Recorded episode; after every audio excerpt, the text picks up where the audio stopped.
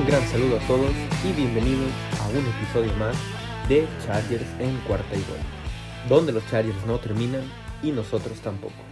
Yo soy Luis Chávez y recuerden que me pueden encontrar en Twitter como Luis Chávez 08. No olviden también seguir las redes sociales de Cuarta y Gol y de Chargers en Cuarta y Gol también para poder estar al pendiente de todas las noticias. Y bueno, en el episodio de hoy vamos primero rápido a hablar sobre algunos jugadores que eran agentes libres del equipo de, de los Chargers y ya encontraron un nuevo equipo. Estamos hablando de Damien Square, este tackle defensivo que eh, se irá al equipo de los Browns. Malik Jefferson, linebacker, que se va al equipo de los Colts de Indianapolis, que ya es el tercer jugador de esta agencia libre que, que toman del equipo de Los Ángeles y lo hacen parte de su roster. Algo han de, de ver ahí que tal vez el equipo de Los Ángeles no ve. Y el último de ellos es Casey Hayward, este corner que llegará al equipo de Las Vegas Raiders.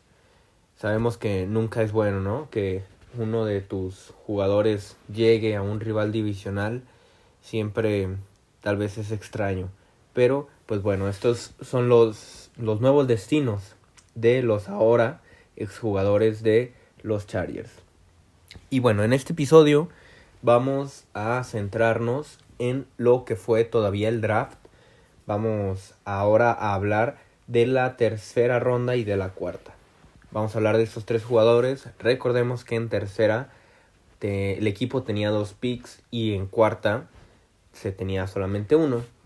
En tercera se seleccionó a George Palmer con el número con el pick 77 y a Trey McKitty con el pick 97 y en cuarta se seleccionó a Chris Rumpf con el pick número 118.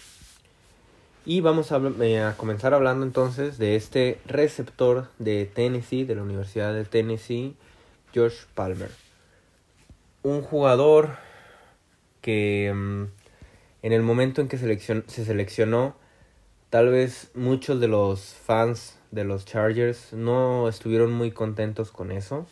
No era una necesidad que se tenía que cubrir con un pick de tercera ronda y tal vez es un jugador que podías encontrar a finales de tercera o hasta principios de cuarta, pero el equipo decidió seleccionarlo en, en este pick de pues mediados de, de, tercera ronda.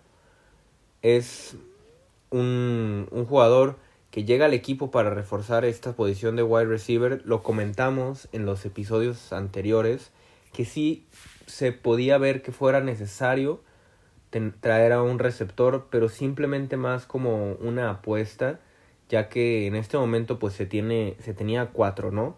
Hablamos de Keenan Allen, Mike Williams, Jalen Guyton y de Tyron Johnson. Estos últimos dos tal vez con un poco de dudas, pero yo creo que el equipo hizo este movimiento para poder buscar un reemplazo de Mike Williams.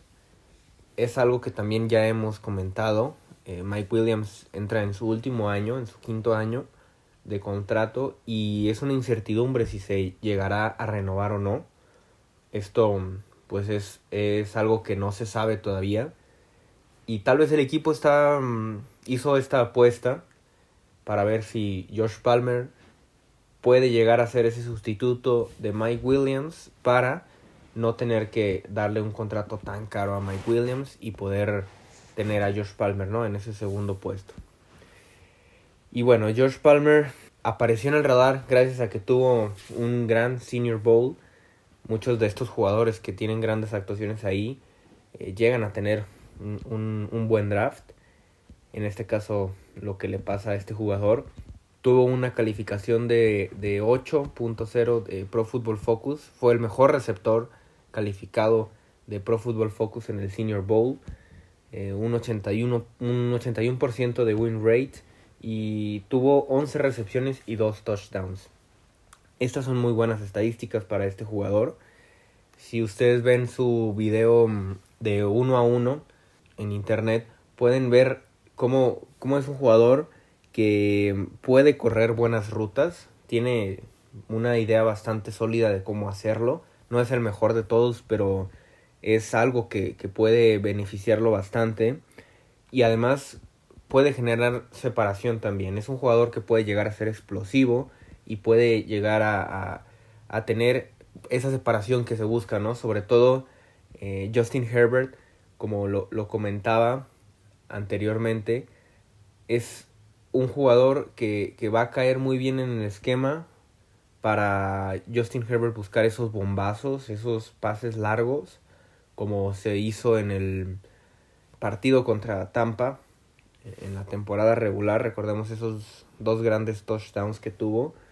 Y mm, es un jugador que entonces puede, puede llegar a funcionar bastante bien en el equipo. También es, es un jugador que al, al momento de tener esos, esos pases en disputa con defensivos, la mayoría de las veces los gana porque tiene un muy buen salto. Es un jugador que tiene muy buenas manos también. Entonces eso te da la, esa seguridad, ¿no? Como para poderlo tener en, en esa posición. Y solamente tuvo dos, dos pases soltados en, en, el año anterior, en 2020. Sabemos, y, y, pues bueno, esto lo pueden buscar ustedes también. El, el coreback de Tennessee es un coreback pues bastante malo. Por lo mismo, una de las desventajas de este jugador o de los puntos malos es la baja producción de juego que tuvo. Tuvo muy pocas, muy pocas recepciones y esto hace que, que sea un prospecto que tal vez no esté tan, tan bien calificado. ¿A qué me refiero? Se utilizó también en pocas jugadas, entonces no se sabe del todo si es un, un buen receptor o si en realidad es un receptor a medias o, tal vez hasta malo porque su utilización no fue no fue pues la adecuada no no le dieron muchas oportunidades para demostrar lo que él era simplemente hasta este senior bowl y lo hizo muy bien. Probablemente eh, Tom Telesco haya visto algo que nosotros no hemos visto porque es un jugador que le falta desarrollar muchas cosas, pero que tal vez con, con un entrenador adecuado puede, puede ser un, un gran prospecto, ¿no? Y algo que me llamó muchísimo la atención fue en redes sociales encontrar una publicación en la que se comparaba a este receptor con Keenan Allen, simplemente por el físico, ojo, ¿eh? No hay que volvernos locos, pero por el físico, en la altura, el peso el largo de los brazos, eh, la medida de las manos y también la velocidad, en la velocidad siendo un poquito más rápido George Palmer, son casi idénticos. Tienen todo igual, simplemente por centímetros, pero por muy pocos, pues, no, no muchos, por milímetros casi, en ciertas ocasiones es, es hay diferencia, pues.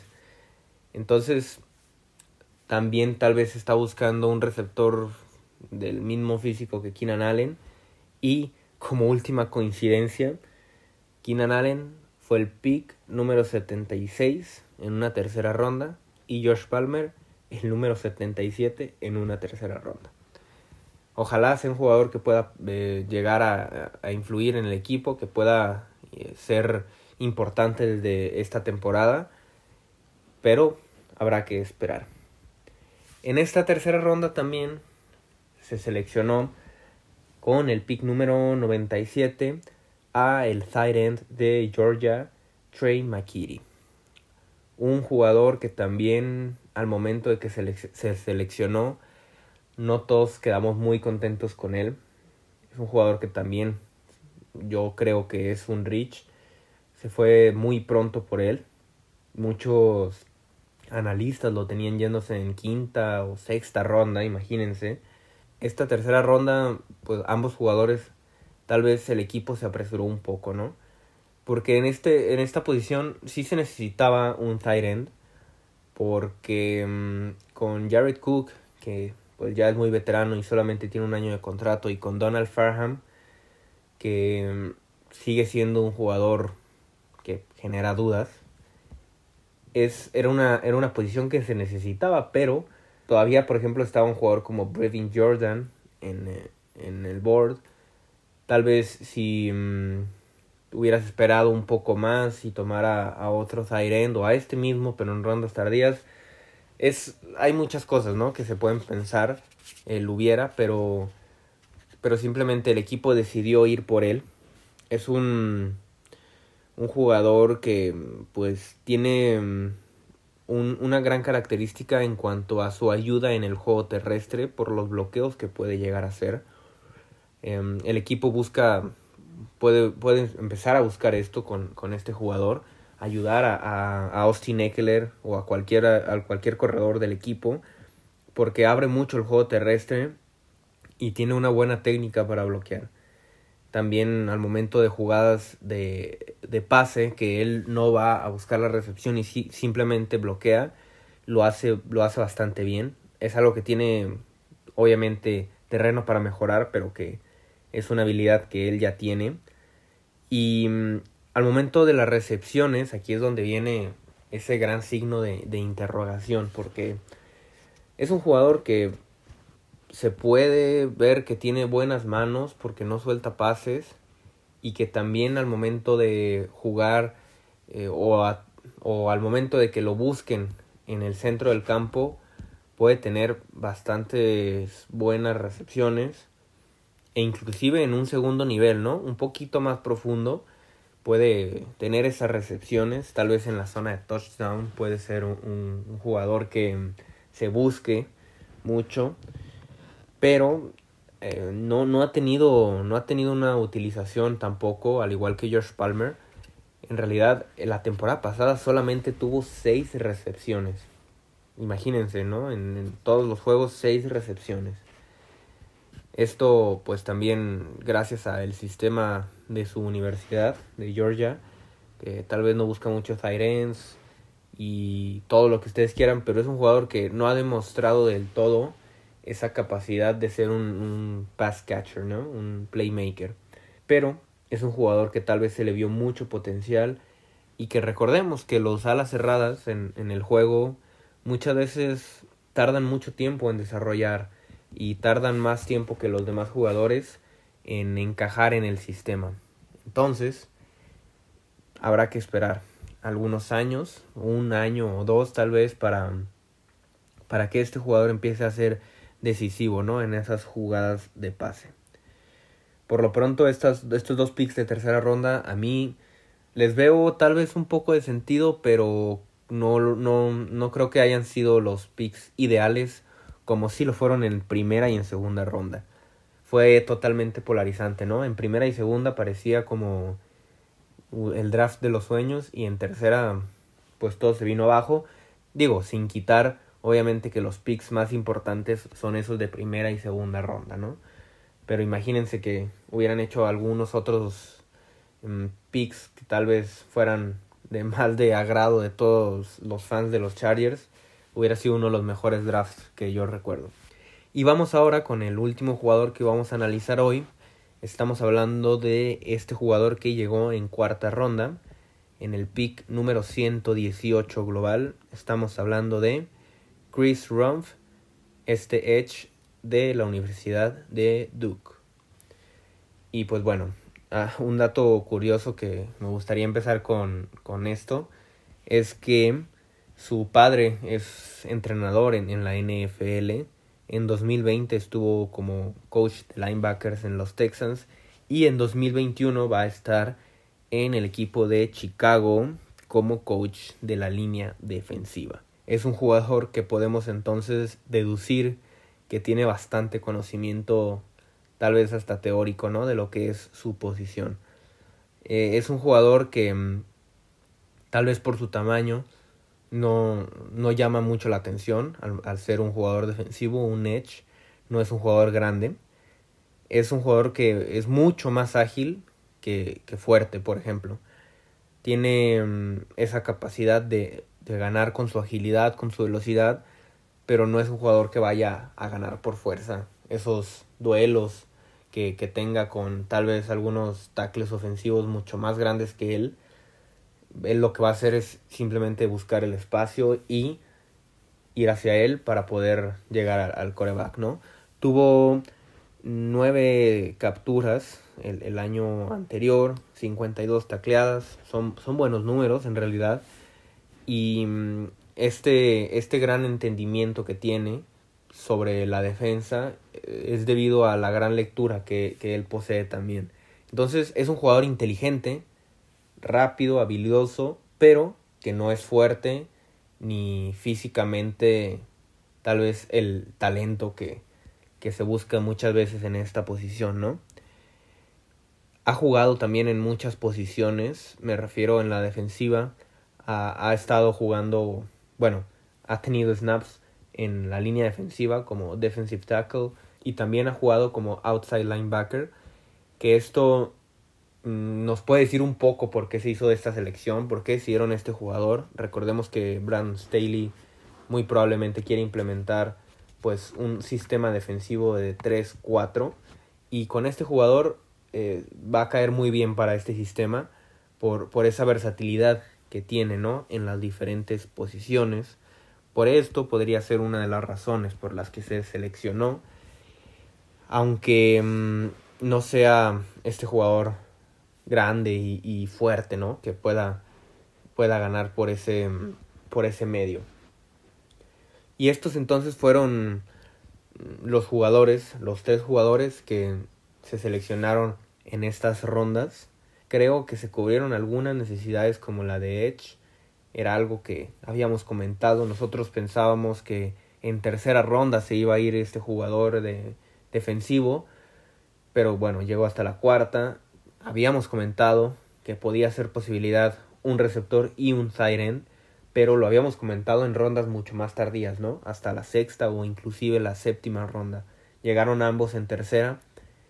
Esto es algo que puede ser positivo en un futuro, ya veremos si le sale la apuesta al equipo, pero había tal vez otras necesidades un poquito que, que deberían de haberse priorizado más, ¿no? Y con esto terminamos el episodio de hoy. Recuerden que vamos a seguir con este análisis exhaustivo del draft del equipo. La próxima semana terminaremos con, con los jugadores que se seleccionaron en, en quinta, sexta y séptima ronda con cuatro picks. También hablaremos de estos novatos que llegaron la, vía la agencia libre, que no fueron drafteados. Un poco de eso. Y no olviden seguirnos en nuestras redes sociales. A mí me encuentran como Luis Chávez 08 en Twitter. También la cuenta de Twitter de este programa la pueden encontrar como eh, Chargers en cuarta y gol.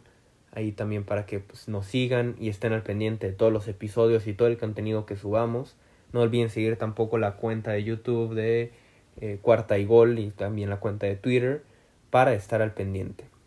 Porque los Chargers no terminan y nosotros tampoco. Cuarta y Gol.